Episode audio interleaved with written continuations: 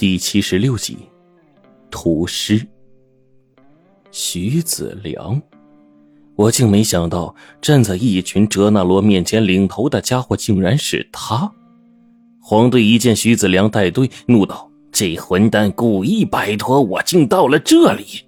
我骂道：“别他娘的埋怨这些了，你听。”我让黄队竖耳倾听，那嘹亮的龙啸声愤怒而焦急。此刻。便见徐子良站在一群哲那罗面前，举起右手，尤其霸气，身上的书生气顿消无疑。预备，放！那双手落下，霎时间，一群哲那罗手中锋利的铁标枪全都击飞了出去。我们正站在洞口，远远的只能望见一个侧面。至于前方锁链鱼钩处发出龙啸的家伙，我们看不见。但仅听声音，他应该是受了极重的伤。冰窟窿反手一枚铜针飞出，对着哲那罗群中的徐子良，竟不成想这徐子良竟然有些门道，身体一闪，躲过了这致命的一击。他翻身飞退，身后几个哲那罗将他簇拥着，在悬崖峭壁上灵活无比的就跑开了。崖壁前各种雾气弥漫，出前我并看不清，直到现在我才瞧了个真真切切。这些哲那罗半面身子竟然隐藏在峭壁之中。好家伙，他们竟然可以将身体伸进石壁，在悬崖峭壁上奔跑如飞。面对两面悬崖上重新竖起的锋利的标枪的哲那罗，冰窟窿大叫道：“速退！”他反手把我和黄队往身后一推。方才我们站立的位置，几杆铁标枪击飞而来，直刺入地下几尺长。这力道要是被刺上一下，直接就被钉穿了。可现在我们一个个焦急无比，却没有丝毫的办法。那些哲那罗仗着手中标枪的厉害，我们完全冲不出去。更何况他们可以在悬崖峭壁上行走如飞，这在我们常人看来简直是不可思议的事情。论机动性，即使是我们面前的冰窟窿。也不可能有办法。最要命的是，此刻被挂起来的那条庞然大物，它被庞大的锁链鱼钩挂在峭壁上，不能动弹，直接成了活靶子。而我们却要保护它，这件事当真是艰难到了极致。我们三个人皱着眉，情势已经危急到了极致了。眼见远处被几只哲那罗拖住的徐子良，又一次举起了手臂，准备下达命令。距离过远。冰窟窿手中的铜针已经不多了。黄队突然间打开手表，顿时看到上方六个小红点正一点一点的移过来，他顿时大喜过望。还好，咱们的援兵来了。冰窟窿忙道：“赶紧想办法联系。”他说完话。眉头皱了两下，手中各攥着一根铜针，竟如鹰一般从洞口飞冲而出。闪身出洞的瞬间，冰窟窿手中的铜针刺向洞壁，自己快速的在峭壁上攀行。我心中觉得不可思议，这家伙手中的针究竟是何材质？刺在石壁上，竟然能不费吹灰之力的瞬间穿个洞出来。但事态紧急，容不得我多想。我跟黄队听着上方的声音，站在洞口处，小心的向两侧去望。但见冰窟窿险象环生的躲过了数次哲纳罗的标枪攻击，甚至有一次只差一丝就被标枪给洞穿了身体，却被他用铜针给拨偏，才幸免于难。可即便如此，那标枪依然洞穿了他的左肩，鲜血混杂着汗水，已经染红了身前的石壁。放。徐子良在远处又是一声令下，数十只哲那罗手中的标枪猛飞出去。我大胆下脚往洞口处又迈了一寸，拼着胆战心惊从悬崖上落下去的危险，抬头使劲一瞧，嗷的一声惨痛的龙啸声，清亮无比的划破苍穹。团团云雾中有大量的银色的血液落下，熠熠生辉，如同仙露，顺着崖壁不断的流淌。突然。一条布满鳞甲、身带银色鬃毛的身躯在云雾中翻腾，扭曲着，仿佛痛苦至极的模样。我只看到那条尾巴不足两米多长的一段，可现在心里却犹如海浪翻腾。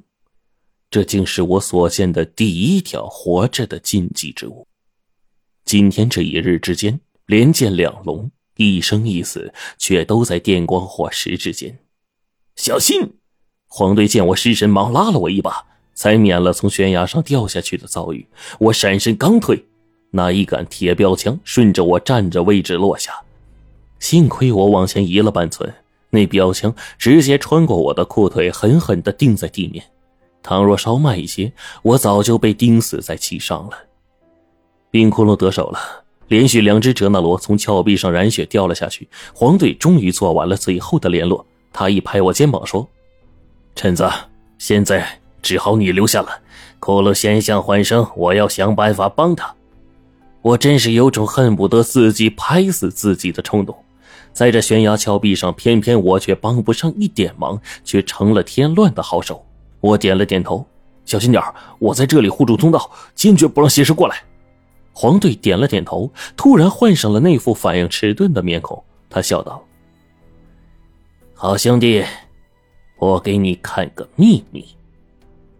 我呃了一声，便见黄队突然将自己的上衣给脱去了。我顿时看见他腰间的异常，在他腰间有两条多余的肋骨。更奇异的是，黄队的这两条肋骨奇长而且发软，竟然可以自由晃动，宛如人手一般的灵活。他冲我留下一个得意的笑，突然从洞口前往外一冲，转身。便朝着峭壁上爬去，这一速度可比那大群的哲那罗也不成多让啊！我趴在峭壁尽头，担忧的朝上看去。黄队仅冲出的那一瞬，就已经连受两伤，更差一点被标枪给洞穿了脑袋，直接挂掉。回想起这家伙临走前甩给我的那个微笑，他分明是信任我，不想让我因此分心，让我觉得自己像一个多余的拖油瓶。眼见上方冰骷髅和黄队两个险象环生，我心中替他们着急，热锅上的蚂蚁一样。就在这个时候，我身后地宫的方向不断的传来沙沙的声响，仿佛有什么恐怖的东西正从远处涌了出来。我当即转头朝里看去，打开光源防备着其中的东西。此刻，我心中除了一把雷劈木大印，只剩下一把尺长的六十四颗的金钱剑。符咒已经在灵寝中用光了，其他的法器也因为百宝袋被划破，已经失落。那声音猛然的传来，我顿时听见了一种恐怖的咆哮声。远处洞口位置，一道腥风扑鼻而来，尤其在这洞中不断的盘旋，发出嗡嗡嗡的声音，不断震动我的耳膜，令人极度的不适。我再往前走几步，忽然，便见那洞口尽头一物速度奇快的朝我冲来。那家伙犹如闪电，速度极快。我手电光刚照在其身上，那庞大奇长的身躯便从我身边擦过。好家伙，竟然是在地宫里被冰窟窿刺瞎一只眼的云纹斑斓大蟒。这大蛇两指粗细，身躯哗啦啦如风一般从我身边过去。它拖着残破的躯体，仿佛没有看见我这个人一样，瞬间冲到洞口，沿着峭壁俯冲而下，惊恐似的逃命。我被这大蟒快速行过形成的腥风刮得在原地转了好几圈，才回过神来。方才那大蟒身上血肉模糊，有一截相当长的位置被火焰焚烧的只剩下白森森的蛇骨。也不知道这地宫里又出了什么庞然大物，竟然如此的恐怖。咔嚓咔嚓的声音传来，然而大蟒一去，洞内并没有因此而平息。